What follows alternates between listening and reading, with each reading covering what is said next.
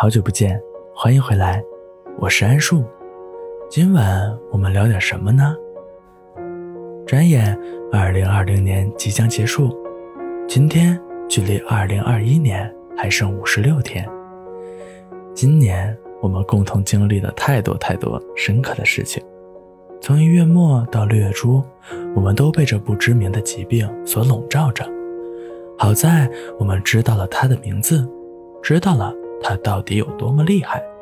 知道了怎么去防范它，相信不久的将来，我们也会知道如何去消灭它，帮助被疾病困扰的人们。所以你要知道，你从来都不是一个人，只不过你是独立的活着而已。从牙牙学语到天马行空，再到如今的现实生活中。你可能经历过非常非常多的决定时刻，但你也许会发现，这些你所做下的决定，并非是来自你个人的意愿，可能有父母的经验之谈，可能有身边朋友带来的压力，也有可能是为了某个人而做的妥协。可是你知道吗？你就是你，没有什么能够代替你。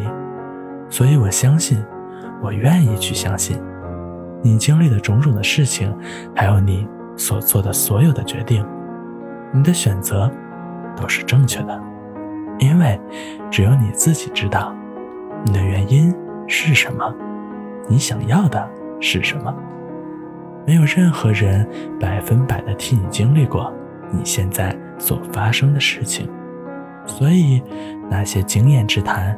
又从何说起呢？要不就聊聊我自己吧。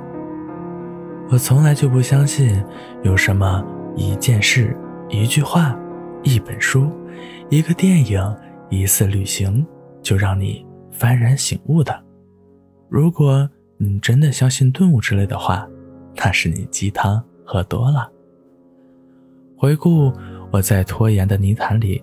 一步一步奋力挣扎的这一段时间，闪现的是无数个纠结、迷茫、自责、不知所措的瞬间。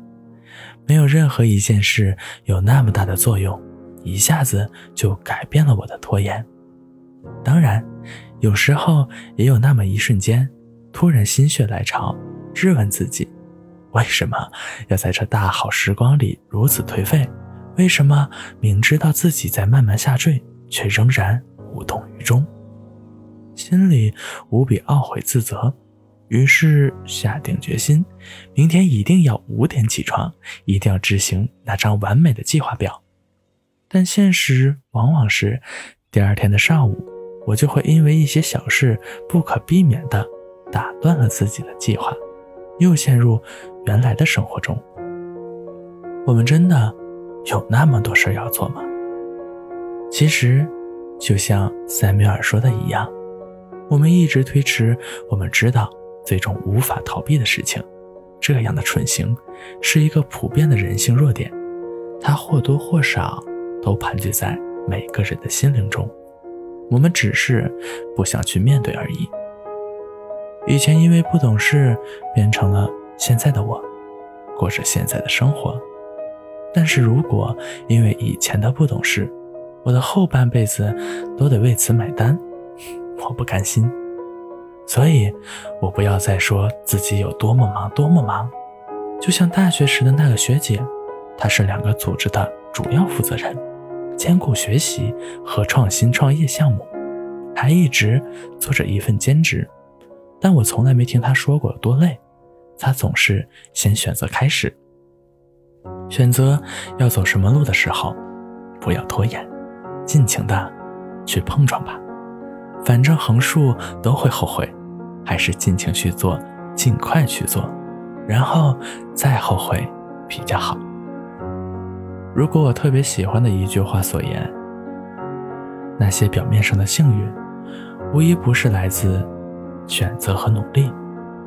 拥有美好人生的一个最好途径，就是不要。试图过轻松的人生，你在年轻时试过的土，都会成为你日后的积淀。谁知道你的哪一个技能在哪一刻就用上了呢？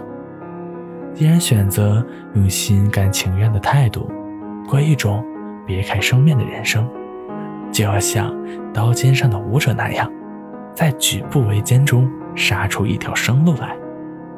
不给潦草敷衍和拖延留任何机会的方法，是永远别为自己找理由、找辩护。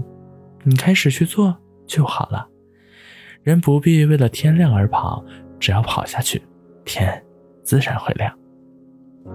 梦想不一定会实现，也不是坚持去做了就可以实现。但是，人生好像没有白做的梦，一个也没有。我想你知道原因。好了，今晚我们就聊到这里吧。睡一个美容觉，明天老地方，还是晚上十点，记得来找我哦。